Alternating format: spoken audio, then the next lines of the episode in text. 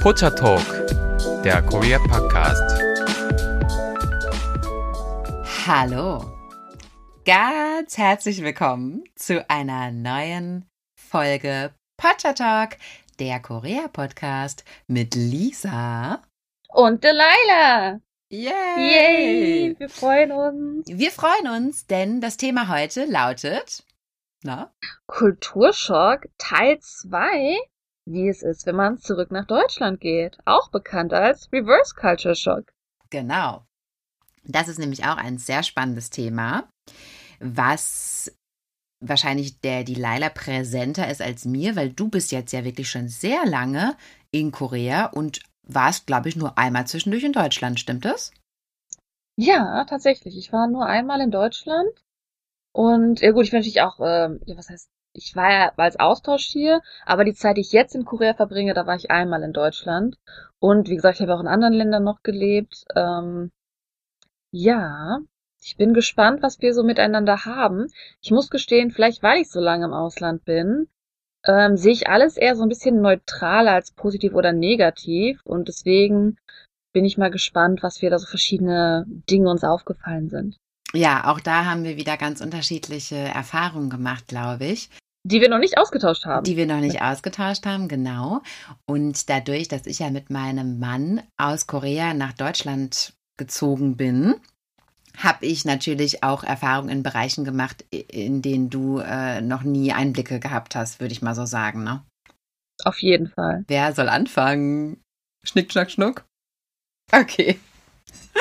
Dann fange ich mal direkt mit einem Thema an, das wahrscheinlich ja, viele auch aus ihrer eigenen Erfahrung kennen, nicht nur als äh, Reverse Kulturschock, sondern auch einfach so äh, als nervig empfinden und das sind deutsche Ämter.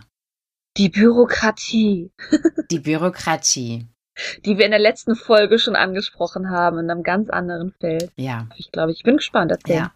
Äh, genau, sie ist sicherlich in jedem Land nervig und das macht auch niemand gerne. Und ähm, vor allem zum Beispiel in Amerika, wenn ich da einreise, habe ich das immer auch als ziemlich streng zum Beispiel empfunden. Ja, äh, das ist aber in Korea gar nicht so. Also ich finde in Korea wenn es auch teilweise kompliziert ist, da die Papiere zu erbringen und so weiter. Aber da sieht sich doch der Beamte eher als Servicedienstleister, ja, für seine Mitmenschen irgendwie, während sich der Beamte in Deutschland, finde ich, teilweise als König sieht. der seine Bittsteller zur Audienz empfängt, ja, seine kostbare Zeit liefert. Seine kostbare Zeit mit dem Fußvolk verschwendet. Also gerade bei der Ausländerbehörde, ei, ei, ei. Stimmt, da hast du natürlich Erfahrung gemacht wegen deinem Ehemann auch. Ja, auch das ist natürlich wieder völlig individuell und der ein oder andere Beamte hat da auch vielleicht mal einen schlechten Tag oder da hat vielleicht auch mal der Freund am Tag davor Schluss gemacht und dann ist einem jetzt ein bisschen grummelig zumute. Ja, das mag ja wohl alles äh, so sein. Aber ich sag mal generell, man ist schon in Deutschland wirklich sehr Bittsteller. Also es hat mit Service hat es nichts zu tun, ja.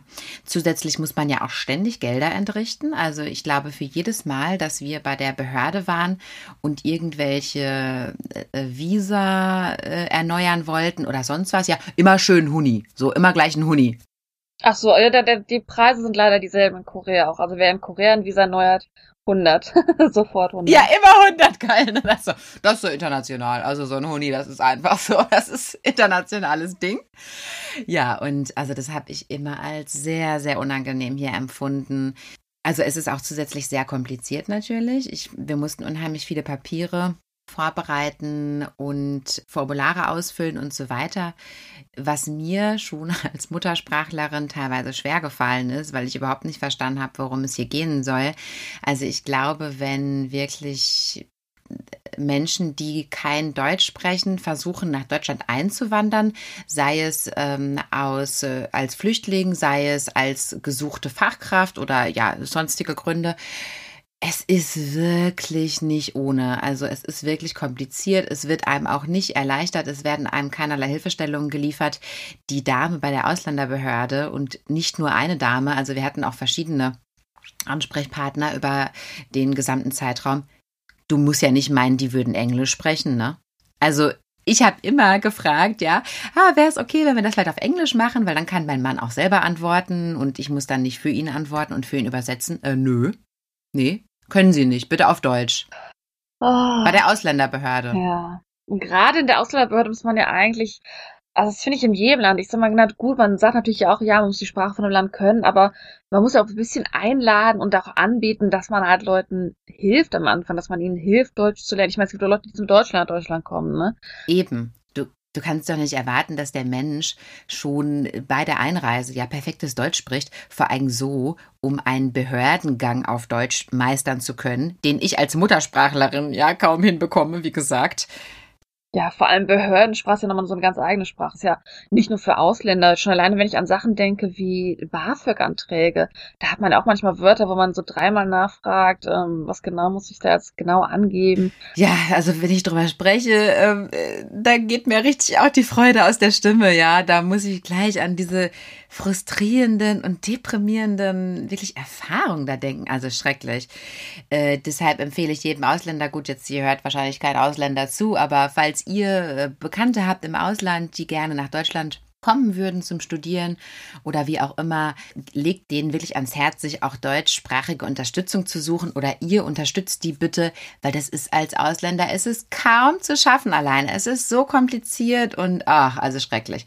Und da finde ich, ist es äh, in Korea auf jeden Fall anders. Also immer, wenn wir da irgendwas erledigen mussten, die waren so freundlich, das ging auch meistens ziemlich schnell und da hatte ich nie den Eindruck, dass man ja irgendwie da diese Bittstellerposition hatte. Gut, ist natürlich auch eine Erfahrungssache, die individuell mit den Leuten, die man da antrifft, zu tun hat, ne? Aber. Absolut, ja. Wie ist deine Erfahrung denn? Äh, man sagt immer bei den Behörden in Korea, dass es auf die Person ankommt, die man an dem Tag trifft. Ich habe bisher immer gute Erfahrungen gehabt, auf jeden Fall. Aber ich sag mal, wer online geht, der hat sofort ein paar Horrorstories, die er da lesen kann, ne? Das ist wirklich, man sagt halt immer, es kommt auf die Person an, die entscheidet, ob man das Visum kriegt oder nicht. Ah ja, das ist ja interessant. Ja klar, ich denke, in Deutschland wird es sicherlich auch Beamte geben, die einfach persönlich total engagiert sind und sich da auch Mühe geben, mit den Menschen zu kommunizieren und so weiter und so fort. Du, aber ich, mir sind sie noch nicht begegnet, muss ich leider auch so sagen, ja. Jetzt will ich hier gar nicht weiter rummeckern. Ähm, kommen wir doch zu deinem ersten Reverse Culture Shock. Ich dachte jetzt gerade, ich fange mit dem an, was so ein bisschen dazu passt, aber du hast recht mit dem Rummeckern. Ja gut, es ist jetzt nicht negativ gemeint, mein nächster Punkt, ja. Es gibt Vor- und Nachteile davon, was ich jetzt ansprechen möchte. Und das ist einfach, ich sag mal, wenn man auch über Deutschland im englischen Raum googelt, wenn man nach Artikeln sucht, dann hat man sehr oft Sachen, die sagen, dass Deutschland eine Jammer- und Meckerkultur ist always complaining. Why do Germans complain so much? Ach. Das sind Dinge, die mir erst aufgefallen sind, als ich wieder zurück nach Hause kam. Und ich sag mal, jammern und meckern hat natürlich ein sehr negatives Wortlaut. Aber ich denke, ich möchte direkt das Positive davon ansprechen, auch wenn ich Negatives dazu zu sagen habe. Der Grund, weswegen wir meckern und jammern, führt auch dazu, dass Änderungen vorführen vorführen, anfallen, antreten. mein Deutsch ist nicht mehr das Beste geschehen. Und ich sag mal, wenn man halt immer sich beschwert, wenn man Sachen sagt, dann führt sie auch dazu, ne, dass Änderungen entstehen. Im kleinen Rahmen jedoch kann das durchaus sehr unangenehm sein.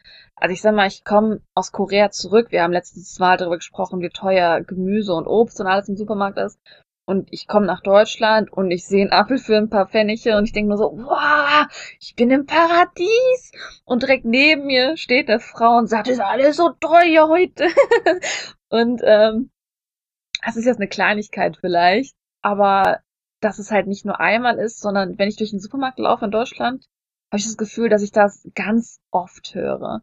Dass Leute irgendwie sich darüber beschweren, dass das jetzt wieder total teuer ist. Und ich meine, gut, natürlich im Vergleich, je nachdem, was man hat, kann man es natürlich jetzt auch nicht beurteilen. Aber wir sind halt sehr lautstark, auch wenn wir alleine im Supermarkt stehen. Dass sich Leute halt darüber beschweren, äh, wie Dinge sind. Und dass wir einfach an sich, die Deutschen, die Deutschen sage ich schon, ich gehöre auch dazu. wir haben diese Fähigkeit, dass unser Gesicht manchmal einfach sehr deutlich sagt, was wir gerade von etwas halten. Also wir verstecken es nicht unbedingt, wir haben keine Maske auf. Es gibt im asiatischen Raum diese Bezeichnung, ne, das Gesicht zu verlieren, dass man ein Gesicht trägt, dass das Gesicht nochmal selber eine Maske ist. Ähm, das heißt, wenn man in Asien unterwegs ist, nicht nur in Korea alleine, sondern in vielen asiatischen Ländern, dass ähm, so ein bisschen das Gesicht nicht wirklich zeigt, was die Person denkt, weil man einfach die eigene Meinung äh, vielleicht verbergen will oder auch einfach die Meinung anderer Leute nicht unbedingt äh, ankämpfen möchte. Und wir Deutschen, das habe ich sofort gemerkt, als ich im Flughafen war und ich dem Zoll begegnet bin und ich habe den freundlich gegrüßt und ich sah in deren Gesicht, wie sehr sie ihren Job hassen und wie verwundert sie waren, dass ich so glücklich war und ich wurde direkt an die Seite gezogen nach dem Motto, so glücklich ist keine Deutsche, die schmuggelt irgendwas. da ist doch was im Busch bei der, du. Also, das kann ja nicht sein. Wir sind halt, was unsere, ich sag's halt, Visagen angeht und was halt unsere Sprache angeht, wie ehrlich wir sind. Ja, wir sind halt einfach sehr ehrlich mit diesen Dingern. Und das ist positiv und negativ zu sehen. Deswegen sehe ich es ein bisschen als neutrale Geschichte. Man kann Änderungen hervorrufen, man kann aber auch Leuten einfach zeigen, wow, ich habe gerade echt gar keinen Bock auf meinen Job und auf dich. Und das kann manchmal echt hart sein, finde ich. Und ich fand als Beispiel im Gegensatz dazu so interessant, ich habe hier unten einen Laden, wo ich äh, der Chefin mich gut klarkomme und die hat eine Teilzeitarbeiterin da und der siehst du im Gesicht an, dass die keinen Bock auf den Job hat. Und das ist eine Ausnahme und da redet jeder drüber. Alle sagen so, boah, du siehst an, dass sie keinen Bock auf den Job hat. Ich frage mich, wann die kündigen wird. Und ich glaube, das wäre in Deutschland nicht so das Gesprächsthema. Mhm, ja, das würde nicht so auffallen, ne? Nicht unbedingt nicht auffallen, aber wir würden es nicht als ja, wir, es würde uns nicht in dem Sinne auffallen, dass wir nicht drüber reden, nach dem Motto so, wow, die hat gar keinen Bock auf den Job, ich frage mich, wann die kündigen wird, weil es ist bei uns so ein Standardding, dass man mal eine Visage hat, dass man mal einen Tag hat, wo man keinen Bock hat zu lachen. Aber ähm, hier in Korea, wenn man sowas deutlich sieht, dann wird das halt direkt, ja, irgendwie hat man Empfindungen dazu. Ja, ja. Von da aus, also ich möchte das jetzt nicht unkommentiert lassen, aber da passt direkt das nächste Thema dazu. Ja, gerne, das war das Ende meines Themas. Also ich stimme dem zu. Und ich persönlich bin aber irgendwo auch großer Fan dieses ähm, Gesichtbewahrens, denn ich finde das absolut unprofessionell, dass in Deutschland nicht immer alle so freundlich sind. Also ich erlebe das oft, dass Personal irgendwo nicht freundlich ist. Und ganz ehrlich, ich möchte mir mal rausnehmen zu sagen, an mir liegt es nicht. Denn ich bin immer freundlich. Also so, ein, so einen schlechten Tag kann ich gar nicht haben, dass ich an, zu einem fremden Menschen nicht freundlich bin, weil der fremde Mensch kann nichts dazu, ja. Das stimme ich sehr zu. Also ich bin immer freundlich oder zumindest mal irgendwie neutral, ja. Du bist aber auch ein sehr lieber Mensch, muss ich sagen. Also als Zuhörer, die Lisa ist ein ganz toller Mensch. Oh, also.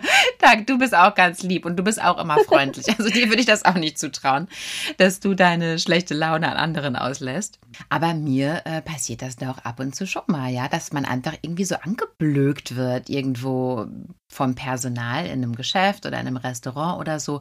Meinem Mann fällt es natürlich erst recht auf, denn jetzt komme ich zu meinem nächsten Kulturschock. Äh, in Korea sind einfach alle Menschen sehr höflich und das ist auch ein gesellschaftlich sehr hohes Gut. Und das ist in Deutschland nicht so. Also ich finde nicht, dass wir hier höflich sind. Vereinzelt ja, je nachdem, was man so für ein Elternhaus genossen hat, sind die Menschen hier auch sehr höflich und ich würde auch behaupten, dass das im Prinzip in unserer Kultur auch verankert ist, gute Manieren zu haben, höflich zu sein und so weiter. Aber ob das in der Realität so gelebt wird, ich wage es mal zu bezweifeln, ja. Knüpft auch wieder so ein bisschen an diese Ämter an, wo man auch teilweise so angeblökt wird. Also ich finde das unmöglich. Ja, wir sind gerade alle noch in so einem Thema drin, auf jeden Fall. Genau, diese Höflichkeit. Oder? Freundlichkeit, da ja. Da fällt mir irgendwie ein, das ist jetzt gar nicht ein Thema, was ich separat ähm, mir rausgesucht habe. Aber es ist ja oft so, dass wenn Ausländer nach Korea gehen, dass irgendwie so diese Erwartung da ist, dass in jedem Laden Englisch gesprochen werden muss. Ne? Dass wenn man shoppen geht, man kann kein Koreanisch, man ist als Tourist da und ähm, dass man so ein bisschen die Erwartung hat, die können dann so ein bisschen auf Englisch aushelfen, ist nicht immer der Fall. Aber wenn man mal im Gegenteil drüber nachdenkt, wenn man in Deutschland auf Englisch unterwegs ist, viele junge Deutsche helfen aus, können dort gut Englisch reden. Aber ich habe noch diese eine Erinnerung, wo ich noch in der Studentenstadt gewohnt habe. Und da war ich im H&M. Ich weiß nicht, wie ich den Namen sagen darf. Ähm, mit dem Laden hat er nichts zu tun. das hat mit dem Personal, das arbeitet, zu tun. H&M ist schuld. Ja. Nein.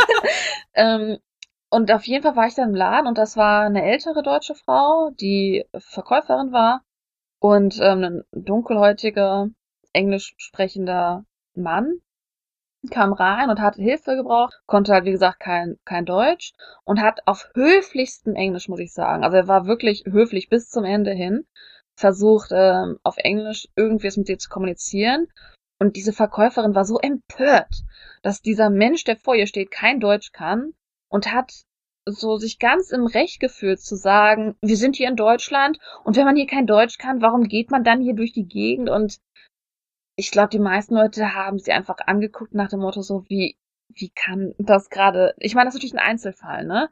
Das ist jetzt nicht so, dass die ganze Welt so ist, aber wenn man so Erfahrungen in Korea hat, die hat man 100% einfach auch in Deutschland. Also wir sind nicht das perfekte Land, was äh, Englisch sprechen angeht und was ähm, Freundlichkeit angeht.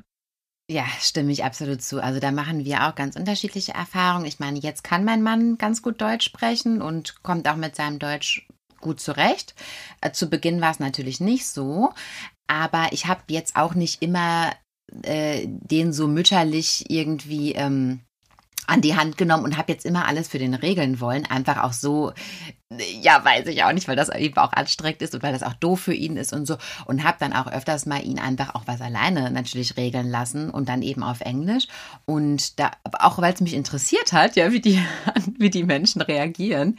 Und das war dann teils so und so. Wobei er wurde jetzt nie so nach dem Motto, äh, ja, hier in Deutschland, da müssen wir jetzt auch Deutsch sprechen, angefahren. Äh, das ist jetzt eigentlich nicht passiert. Ähm, aber ansonsten waren die meistens dann auch ganz nett. Aber klar, manche können eben auch einfach kein Englisch. Englisch oder schämen sich irgendwie Englisch zu sprechen. Das ist alles mit Schwierigkeiten belegt. Wir können ja mal was Positives ansprechen, was ich mir so ein bisschen rausgeschrieben hatte, wo ich gestehen muss, ich habe persönlich nicht die Erfahrung mitgemacht, aber ich kenne sehr viele Probleme damit haben, wenn man nach Korea geht, dass ähm, ja mentale Gesundheit kein Thema ist in Korea. Das wird sehr, sehr stark ähm, überhaupt nicht angesprochen, es wird sehr stark ignoriert. Und ähm, das sind auch schon so Kleinigkeiten, das heißt Kleinigkeiten. Ich meine, wenn man das an mentale Gesundheit denkt, denken jetzt vielleicht viele an Sachen wie Depression. Aber es fängt schon damit an, wenn jemand zum Beispiel ADHD hat, ich glaube im Deutschen ist das ADHS, dass die Medikamente dazu in Korea illegal sind. Aha. Wenn man wirklich nach Korea geht und gewisse Medikamente braucht, muss man sich vorher informieren, ob die legal sind in Korea. Denn ähm, solche Medikamente wie für ADHS wenn man die jetzt nicht mit einem richtigen Beweis hat, ähm, kann das sogar behördlich problematisch enden. Und ähm, da muss ich sagen, dass wir in Deutschland einfach an sich auch mehr Awareness. Ja, generell die Work-Life-Balance ist in Deutschland natürlich schon besser und so Sachen wie Burnout-Syndrom zum Beispiel, ähm, das das gibt es in Korea gar nicht so gesehen. Ja, das ist ja überhaupt nicht anerkannt als äh, Genau, anerkannt. Es existiert auf jeden Fall, aber es halt anerkannt zu bekommen oder auch eine gute Behandlung zu finden, muss man gestehen, ist nicht so einfach und nicht so realistisch. Ist sicherlich nicht einfach, ganz genau. Und in Deutschland wird solchen Sachen wie Burnout ja auch mit vielerlei Gesetzgebung schon vorgebeugt. Zum Beispiel musst du als Arbeitnehmer ja deinen Urlaub nehmen. Das ähm, verlangt deine Krankenkasse, dass du auf jeden Fall, wenn du jetzt im Jahr 20 Tage Urlaub hast, die musst du auch nehmen. Oder du musst sie spätestens bis, ich glaube, weiß ich nicht, März nächsten Jahres oder irgendwie solche Regelungen gibt es halt da, ja. Aber auf jeden Fall steht fest, äh, ein Mensch muss Urlaub nehmen, muss eben auch mal Ruhepausen haben. Ansonsten führt es eben zu Folgekrankheiten. Und solche, solcherlei verrückter Theorien gibt es natürlich in Korea überhaupt nicht, ja. Da nehmen viele Menschen ja auch vor allem als Berufseinsteiger in den ersten Jahren gar keinen Urlaub, weil wer Urlaub nimmt, ist schwach und äh, ja, ist dann vielleicht auch nicht so engagiert in den Augen des Chefes wie ein anderer Kollege, der eben keinen Urlaub macht und eben seine freie Zeit auch in der Firma verbringt, ne?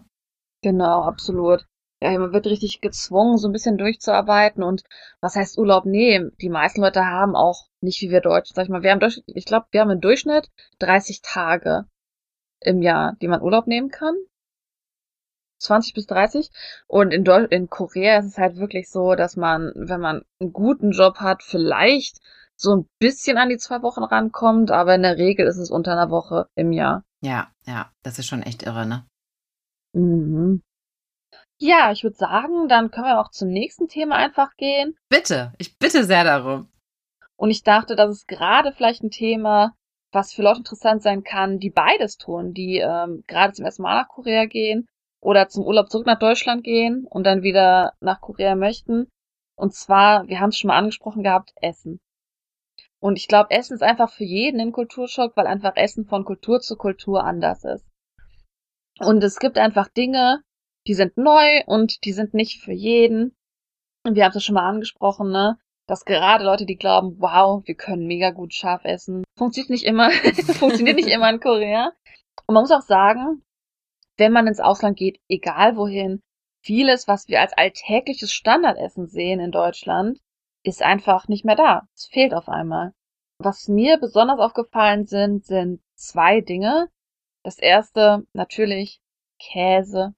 Käse ist eine wunderbare Sache, die in Korea leider nicht wirklich vorhanden ist. Und wenn man mal guten Käse findet, dann sind das vier Scheiben für sechs, sieben, acht Euro. Und tut mir leid, das ist nicht so meine Welt. Aber was auch sehr interessant ist, ist einfach Brot in Korea und die ganze Kultur um, ja, Brot in dem Sinne. Weil einfach Brot in Korea, ich weiß, was du schon mal gehört hast, was man mit Brot nehmen muss. Wenn du Brot isst, was hast du noch dabei? Weißt du das? Äh, was ich mir aus Brot drauf tue, oder was meinst du? Nee, die Koreaner, die sagen, mit Brot isst man das. Ach so, oh Gott. Nee, keine Ahnung, weiß ich gar nicht. Äh, du, ich muss ja auch dazu sagen, ich bin ja glutenintolerant, ne? Also das mit dem Brot. Ah, ja, stimmt. Ja gut, aber in Deutschland gibt's auch glutenfreies Brot und das ist zum Beispiel in Korea nicht der Fall. Genau, das, das äh, kaufe ich auch ab und zu mal, wenn ich mal so richtigen Hieper hab, aber naja, das ist jetzt auch nicht so das äh, Vorzeigebrot. Okay, also was isst man in Korea zu Brot? Milch. Man hat ein Glas Milch neben dem Brot und das liegt daran, wenn das jetzt komisch klingt, Brot in Korea ist in der Regel süß. Stimmt. Ich meine, größtenteils äh, Schwarzbrot kann man in Korea eh meistens vergessen, außer man findet jetzt die eine deutsche Bäckerei.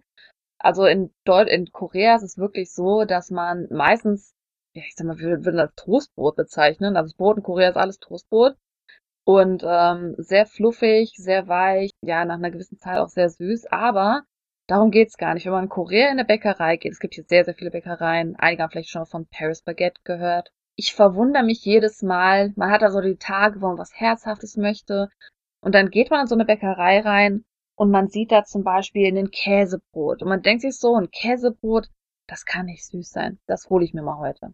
Und dann holt man sich das Käsebrot Und dann beißt man rein und dann kauft man auch süßen Käsebrot. Und das ist eine ganz komische Erfahrung. Und dann geht man in eine andere Bäckerei und sieht da, wow, da ist ein Zwiebelbrot mit Käse überbacken. Das kann nicht süß sein. Das kaufe ich mir heute. Und dann geht man raus und beißt rein und es ist süß. Ja, das ist immer alles wie so ein Milchbrötchenteig oder so ein Hefezopf oder so, ne? Und ich glaube, daher kommt das, dass man es mit Milch zusammen isst. Ich habe das Gefühl, dass es einfach dieses, diese Verbindung ist in Korea aus irgendeinem Grund. Dass man wirklich immer, ja, die haben natürlich nicht immer Milch beim Brot dabei, aber dieses, man sagt immer diesen Satz, so, oh, beim Brot war immer die Milch dabei, dass man das zusammen isst, dass so ein paar Hey, weißt du was? Hm? Mein Mann nimmt sich echt oft ein Glas Milch, der irgendwas mit Brot isst. Jetzt weißt du warum. Jetzt weißt du warum. Habe ich mir noch nie Gedanken drüber gemacht. Ich habe gedacht, er trinkt einfach gerne mal ein Glas Milch. Wirklich in Korea Brot und Milch ist wie bei uns Fritten und Ketchup, würde ich mal behaupten. Das ist einfach so ein, so ein Paar, das man zusammen hat anscheinend. Ähm, und das Amüsante davon ist, ich sag mal, wenn man in Korea keine deutsche Bäckerei findet und wirklich mal Brot haben will, was nicht süß ist, das fand ich so amüsant, weil in Deutschland habe ich mich gestehen, ich war in Deutschland nie in dem Kettenrestaurant, kann man ja. Kettenrestaurant nennen? Subway. Franchise, sagt man. Und in Korea ist Subway Sandwich ein Segen, weil man da wirklich Brot essen kann, was nicht süß ist. Ach, interessant. Ist das nicht koreanisiert? Anscheinend nicht. Also für Leute, die wirklich mal in Korea unterwegs sind und einfach kein Brot finden, sagen so, heute möchte ich mal gerne ein Brot essen. Also es wird wahrscheinlich ähnlich schmecken wie die Sandwiches und Subway in Deutschland. Wenn es für einen nichts ist, ist es für einen nichts. Aber wenn man mal ewig, jahrelang kein Brot mehr hatte, ich weiß, ich habe das erstmal Subway in Korea nach einem Jahr probiert, das war so ein bisschen so, oh, da kam der Engel runter und ich habe wieder Brot im Mund gehabt. oh Gott, das ist schon das Highlight, das ist ja schlimm. das ist das Highlight. Also es gibt wie gesagt, es gibt auch deutsche Bäckereien, die muss man suchen, die sind teuer ähm, und die sind halt nicht überall. Also wer einen Subway findet, der kann vielleicht so ein bisschen sich darauf eingestehen, dass er ein bisschen Brot probieren kann wieder. Aber ja, wer nach lange Zeit nach, Deu nach Korea geht, der wird feststellen, dass äh, Brot und Käse, wer daran gewohnt ist, wer es vermissen würde, könnte, ja, dass man das nicht hat und vielleicht sogar ein paar Sachen sich mitnehmen möchte. Weil, ganz amüsant, wo ich jetzt sage, mitnehmen möchte, das ist so ein bisschen, das fand ich sehr amüsant, als ich mit Koreanern durch die Welt gereist bin. Sag ich mal, wir waren nicht lange unterwegs. Wir waren, sag ich mal, maximal am längsten neun Tage unterwegs und ich finde das so interessant, wenn Koreaner ins Ausland gehen. Einerseits, sie wollen natürlich die ganzen Restaurants besuchen, die berühmt sind, aber sie wollen auf gar keinen Fall auf das verzichten, was sie mögen. Und das bedeutet, dass man direkt am Flughafen, wenn man im Duty-Free-Bereich ist, dass dort massenweise, also jede Person, damit man auch möglichst viel dabei hat, jede Person kauft eine Packung Duty-Free-Rahmen, damit man auf jeden Fall, da wo man hingeht, den Rahmen von zu Hause noch genießen kann. Oh Gott, das ist ja auch nochmal, das ist ja auch nochmal wirklich so ein ganz eigenes Thema, ne? Aber das, das finde ich auch so, das finde ich auch so geil. Die machen ja auch teilweise Europareisen und steigen ja extra in koreanischen Hotels ab. Damit man koreanisches Essen da genießen kann zum Frühstück und Abendessen. Damit man bloß keine lokalen Sachen essen muss. Ja, es ist halb halb. Also ich sag mal, es ist vielleicht auch der Instagram-Hype. Also wie gesagt, die versuchen natürlich auch zu Restaurants zu gehen, die ja wie gesagt berühmt sind, dass man sagen kann, boah, ich war da. Stimmt. Aber die heimische Küche darf nicht fehlen. Und wenn man auch nur zwei Tage lang keine heimische Küche gegessen hat, dann ähm, ist das total tragisch und man vermisst sofort die heimische Küche. Und wenn man auch so ein Mensch aus Deutschland ist, da muss ich daran einstellen, dass man vielleicht Sachen wie die Koreaner einfach mitbringen muss. Wenn ich das nächste Mal komme, bringe ich dir dann wieder Käse mit, ne? ich weiß nicht, ob das legal ist. Nee, legal war das noch nie, aber das ist ein anderes Thema. Nächster Kulturschock. Bist du bereit? Bin bereit. Hast du eigentlich einen Führerschein? Ja, habe ich, aber ich habe mir den in Korea nicht so wirklich äh, umtauschen lassen. Nee, du fährst in Korea kein Auto, ne? Braucht man auch nicht. Habe ich mal als Tourist, kann man das ja auch machen. Ah. Die Sache ist die, wer nach Korea kommt und deutschen Führerschein hat, man kann den umtauschen lassen. Wenn man aber vergisst, den Deutschen sich wieder zurückzuholen oder die Zeit verpasst, da wird der Deutsche aber weggeschmissen. Und das ist nicht so cool, deswegen habe ich ein bisschen Angst, den umtauschen zu lassen. Ach, du musst ihn dann abgeben da als Pfand, oder was? Ja, genau. Ah, interessant, okay. Nee, das wollen wir natürlich nicht. Erzähl. Ja, und zwar ähm, das Thema Straßenverkehr. Also da muss ich sagen, der Straßenverkehr ist in Deutschland deutlich äh, geregelter, aggressionsfreier mhm.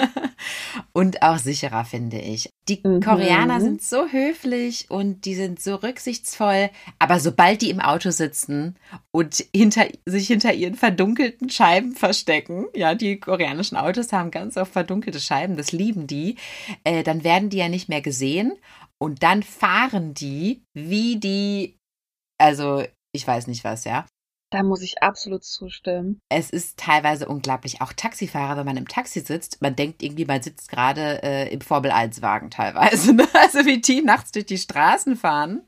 Ich musste manchen Taxifahrern auch wirklich sagen, sie können gerne sicherer fahren. Ich möchte noch ankommen. also es gab wirklich Momente, wo ich dachte, die rasen auch über die Brücke, über den Hangang man kriegt manchmal Angst. Also, was heißt die Rasen? In Korea muss man sagen, ne, die Straßen sind ja nicht wie in Deutschland dafür gebaut, dass man unbedingt schnell fährt. Das, Tempo das Tempolimit auf den schnellen Straßen ist 120.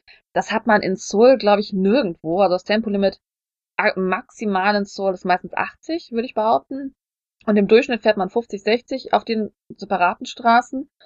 Und äh, die Taxifahrer, die kommen locker auf 140 hoch und rasen dann nachts da durch die, durch die Straßen. Und da kriegt man so ein bisschen Panik, weil bei den Straßen, da kann halt das kleinste Auto ein Problem machen. Ja, dem stimme ich zu. Also Geschwindigkeitskontrollen gibt's da anscheinend überhaupt nicht. Also gibt's schon, aber es, ähm, die Taxifahrer machen was eigenes. Habe ich, noch hab ich noch nie gesehen. Ja, das stimmt, die sind schwerer zu sehen. Ja, oder, oder vielleicht die Taxifahrer wissen auch vielleicht, wo die Kontrollen dann sind Absolut. und umfahren die. Äh, denn die fahren also wirklich, das ist echt schon gruselig, ja. Also ich finde, durch eine Innenstadt mit 80 zu fahren in der Nacht, das ist schon wirklich um einiges zu schnell für meine Nerven, ja.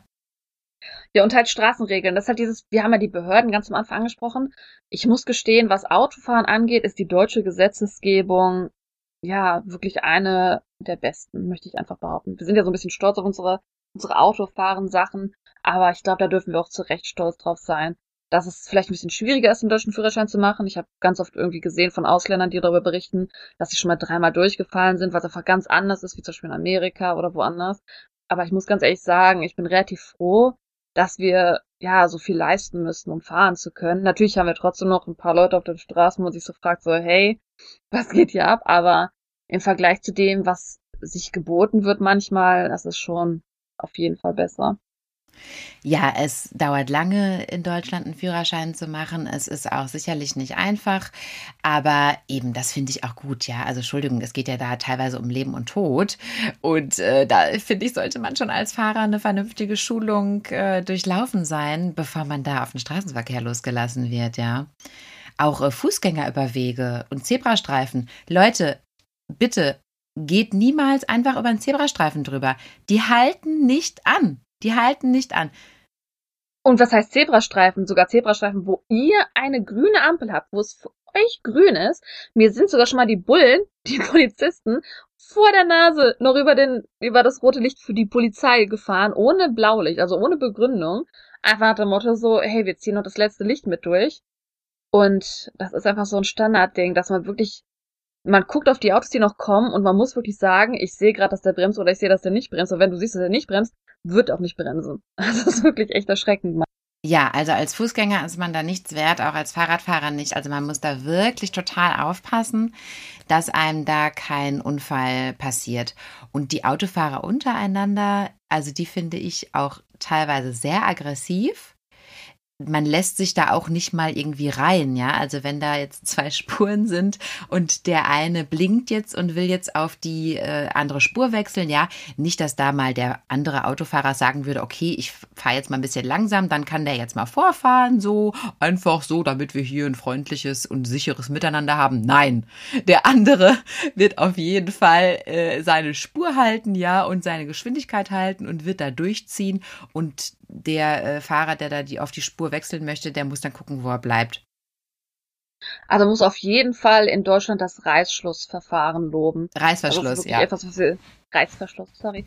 äh, das ist auf jeden Fall etwas, was man wirklich loben kann, was wir relativ gut durchgesetzt haben, weil ja, in Korea wird man da auf jeden Fall dran zweifeln. Ja, also defensives Fahren, hat immer mein Fahrlehrer gesagt. Lisa, defensive Fahrweise. Und ich glaube, in Korea äh, ist das wirklich auf jeden Fall offensive Fahrweise, was da an den Tag gelegt wird. Da stimme ich zu, da stimme ich zu. Ja, ähm, was gibt es denn noch? Oh, jetzt habe ich in die Hände geklatscht. Ich sag's nochmal. Was gibt es denn noch? Ja, ähm, das ist jetzt tatsächlich sogar schon mein letzter Punkt. Wir haben schon einiges angesprochen. Mhm. Und ähm, ich dachte mal noch was Positives zum Ende. Deutsche Toiletten sind immer deutsche Toiletten. Und was ich damit meine ist, in der Regel, wenn man in Deutschland in ein Haus geht oder auch in, in einem Bahnhof, in die öffentlichen Toiletten, das sind vielleicht nicht immer die schönsten, aber wir wissen immer, wie eine Toilette aussieht. Und das klingt jetzt ein bisschen komisch, weil ich sag mal, wenn wir über Asien reden, reden wir oft darüber, wow, die Technologie. In Korea auch, genau wie in Japan, gibt's diese modernen Toiletten, die sogar Lieder spielen können, die für dich abputzen können mit dem Wasserstrahler. Aber, aber, das muss man ganz laut sagen, das ist nicht überall so. Und es ist sogar ganz, ganz häufig noch in Korea, und das muss ich wirklich sagen, dass es Bodentoiletten gibt. Ja, und ähm, diese Bodentoiletten sind wirklich überall zu finden. In der U-Bahn, in den öffentlichen Toiletten, also in den U-Bahn-Stationen, öffentlichen Toiletten, ähm, in Restaurants finde ich das ganz interessant, dass man so, so eine Bodentoilette hat, weil gerade in Restaurants, wo man so ein bisschen, soll ich das sagen, Hygiene erwartet, hat man ganz oft halt, wie gesagt, ein Zimmer, wo eine Bodentoilette drin ist, ohne Waschbecken. und dann sitzt man, dann denkt sich so, und da muss ich jetzt zurück ins Restaurant und weiter essen. Ähm, das ist eine Erfahrung, die man öfter in Korea macht. Das ist natürlich jetzt nicht so eine abwertende Erfahrung in dem Sinne, aber man muss sich dran gewöhnen und wer deutsche Toiletten mag, der wird sich ganz freuen, dass man in Deutschland immer die deutsche Toilette zu erwarten hat, in dem Sinne. Also mit Bodentoilette meinst du einfach nur so ein Loch im Boden, ne? So eine Sickergrube oder so da drunter, ne? Genau. Ja, also es gibt ja auch die, es gibt ja auch die Bodentoiletten, wo du im Endeffekt so eine Porzellanschale hast. Ach, stimmt. Die gibt's hier auch. Die haben am meisten in Restaurants. Genau. Ähm, natürlich, wenn man weiter ins Land geht, haben wir natürlich auch diese Sickerbode, das gibt's auch. Aber es gibt halt, wie gesagt, die Porzellanschale auf dem Boden, wo man dann drüber hocken muss. Ähm, und ja, wenn man Glück hat, ist Toilettenpapier dabei. Ach ja, Toilettenpapier ist auch noch ein Thema. Toilettenpapier. da muss man sich auch dran gewöhnen. Du weißt, worauf ich hinaus will, oder? Ja. In Korea ist es so, es wird ganz oft, ich habe das Gefühl, das ist so ein bisschen so eine Ausrede. Es wird ganz oft gesagt, weil die Rohre schwach sind, die Spülung schwach sind, darf man auf keinen Fall Toilettenpapier in die Toilette schmeißen. Nein, man muss es sammeln und damit den Müll wegschmeißen. Und wer sich wundert, wer auf eine öffentliche Toilette in Korea geht, es sind immer Mülleimer neben Toiletten. Überall sind Schilder an der Toilette, dass man auf gar keinen Fall das Toilettenpapier in die Toilette werfen soll, sondern in diesen Eimer daneben. Und dann hat man, wenn man auf eine öffentliche Toilette geht, neben einem direkt einen Eimer voll mit benutztem Toilettenpapier. Ja, also das, da sind wir jetzt wieder bei Kulturschock Korea, aber das ist jetzt nochmal so eine kleine Exkursion, denn das äh, finde ich auch sehr bemerkenswert und ich muss mich jetzt leider hier outen. Also ähm, ich habe auch schon die ein oder andere Toilette leider mal verstopft, weil man das einfach, wenn man da nicht dran denkt wenn man so ganz unbedarft da zur Toilette geht und schmeißt das eben, wie man das halt gewohnt ist, einfach so fröhlich in die Toilettenschüssel rein. Und dann ist die sofort verstopft, wenn da zwei Blätter irgendwie runtergespült werden sollen. Oh Gott, aber da habe ich dann gelernt, also auf die harte Tour quasi. Ist also auch nochmal eine Information für jeden, der plant nach Korea zu gehen. Deutsche Toiletten sind wunderbar und sie sind immer gleich. Aber in Korea hat man einige Varianten, die man begegnen wird. Und sogar die, die normal aussehen. Also nicht die Bodentoiletten, wo man wegwerfen muss. Alle Toiletten in Korea muss man das Toilettenpapier in den Eimer daneben werfen. Und ähm, das ist eine interessante Erfahrung. Auf jeden Fall. ja, äh, weißt du, was wir noch gar nicht gesagt haben heute? Was? Oh, unsere E-Mail-Adresse. Stimmt, ja. Wärst du so frei? Ja, Natürlich doch. Und zwar würden wir uns sehr freuen, wenn ihr vielleicht sogar auch ne, Kulturschock Ansichten habt, im Sinne von, ihr wart mal im Ausland, vielleicht sogar woanders, seid nach Deutschland gekommen, das ist euch aufgefallen. Weil ich finde es halt mega interessant, ne? Wie gesagt, Kulturschock ist extrem individuell. Es ist so ein allgemeines Wort, aber es ist für jeden eine eigene persönliche Erfahrung und vielleicht habt ihr ja was besonders Cooles, was euch rausgestochen ist oder auch was total normales, banales, was euch aufgestochen ist. Es ist immer interessant, die Welt aus anderen Augen zu sehen, meiner Meinung nach. Ja, und absolut. Und deswegen freuen wir uns auf jeden Fall, wenn wir Kommunikation mit euch haben. Und dafür haben wir eine E-Mail-Adresse und die heißt potchatalk at gmail.com. Und das ist P-O-C-H-A-T-A-L-K at G-M-A-I-L.com. Und wir würden uns sehr freuen, da von euch zu hören. Ich hätte das nicht schöner sagen können und stimme da zu 100 Prozent zu. Ja, und dann können wir uns auch verabschieden an dieser Stelle. Mhm. Freuen uns, wenn ihr beim nächsten Mal wieder reinhört. Ähm, dann mit dem Thema Corona-Politik. Aufregend. Wir haben nicht genug Corona-Themen wahrscheinlich alle in den letzten Monaten gehört. Ja, wir dachten, also wir werden natürlich jetzt nicht viele Folgen dazu aufnehmen. Wir wollten eine Folge dazu aufnehmen, im Sinne davon zu vergleichen, wie, ja, wie verschieden es sich entwickelt hat. Wie war es in Korea, als Corona rauskam? Wie war es in Deutschland, als Corona rauskam? Weil wir haben es ja seitdem, ja, gar nicht mehr gesehen, leider. Ja, leider nicht, ja, wegen Corona. Aber das ist auf jeden Fall ein spannendes Thema, finde ich. Und ich hoffe, ihr freut euch auch darauf.